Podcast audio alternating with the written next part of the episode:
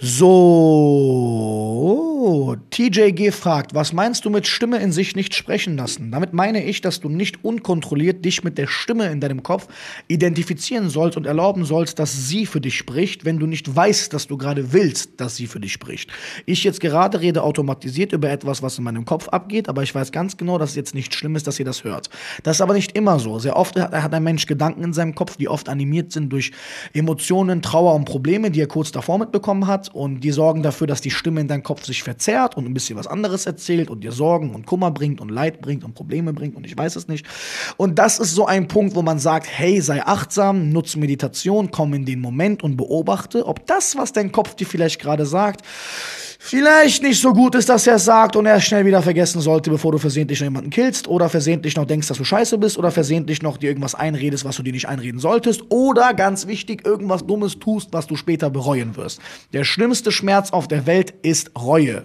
Okay? Vor allem Reue, die ihr euch selber zusprecht, wegen Dingen, die ihr nicht getan habt oder Dingen, die ihr getan habt, die ihr am liebsten rückgängig machen wollen würdet. Was aber nicht geht, weil ihr zu emotional gehandelt habt. Und deswegen ist es ganz wichtig, immer im Moment zu beobachten, was kam gerade. Beobachte diese Stimme, muss ich nach der Stimme jetzt handeln, atme fünfmal durch und überleg, wie du handelst. Ganz wichtig, wenn man zu viele Wirrwarrs im Kopf hat. Wenn man präsent ist und im Mode ist und im Flow ist, so wie ich jetzt gerade, kann man davon ausgehen, dass ihr darum auch Purpose immer bei Tätigkeiten, die eurer Kreativität nachgehen, eurer Leidenschaft nachgehen, wo ihr die Feder einfach nur auf das Blatt legt und es alles von selbst schreibt, sind oft die Dinge, worauf ihr euch verlassen könnt. Das Stimme in eurem Herzen, eure schöpferische Kraft. Und wenn ihr schafft, mit dieser Stimme, mit dieser Art der Arbeit, ob kreativ, ob nicht kreativ, irrelevant, damit es schaffen könnt, Geld zu verdienen und das zu skalieren, ohne euch selbst zu deckeln, werdet ihr ein sehr glückliches, erfolgreiches, freies Leben führen. Auch wenn es mit dem Geldverdienen ein bisschen dauert, macht entspannt.